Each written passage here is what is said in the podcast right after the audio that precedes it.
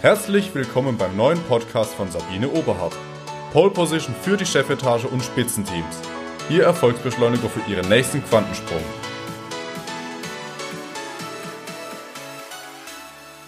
Haben Sie heute schon etwas für Ihre Gesundheit getan? Gehören Sie auch zu den Menschen, die gerade sehr viel Vitamin C und Vitamin D zu sich nehmen, um ihr Immunsystem aufzubauen?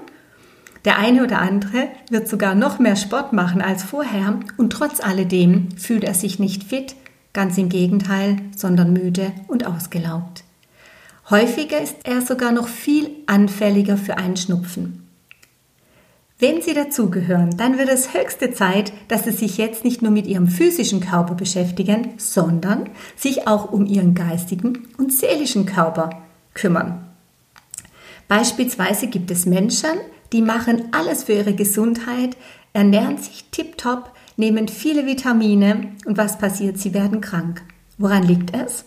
Weil sie glauben, dass sie anfälliger sind als andere. Angst zieht immer eine Grippe oder auch eine gesundheitliche Schwäche an. Ich habe Ihnen ein Beispiel. Ein Kunde erzählte mir, als er seinen 54. Geburtstag feiern wollte, hat er die Feier geplant und was passiert? Er denkt bei der Planung an den Tod seines Vaters. Dieser ist mit 54 Jahren an einem Herzinfarkt gestorben. Also er denkt, das bedeutet Geist. Der Mann bekam ziemlich Angst und dies ist die Seele oder Psyche und es werden alte Limitierungen, Ängste aktiviert. Er hat in dem Moment, als er diese Angst bekam, Herzbeschwerden und Zittern bekommen. Das war dann die körperliche Auswirkung. Ein Tag vor seinem 54. Geburtstag stand er auf der Bühne, machte Musik und er wurde ohnmächtig.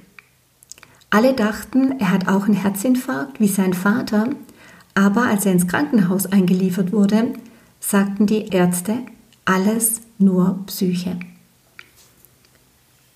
Deshalb achten Sie auf Ihr Denken denn ihr Denken hat massiven Einfluss auf ihren Körper.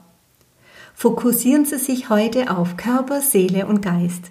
Kontrollieren Sie Ihr Denken, achten Sie auf Ihre Emotionen und vor allen Dingen die damit verbundenen körpersprachlichen und körperlichen Reaktionen.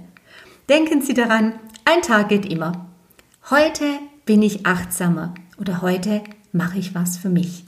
Ich wünsche Ihnen heute viele Möglichkeiten, um achtsamer zu sein und etwas für sich zu tun. Herzliche Grüße, Ihre Sabine Oberhardt.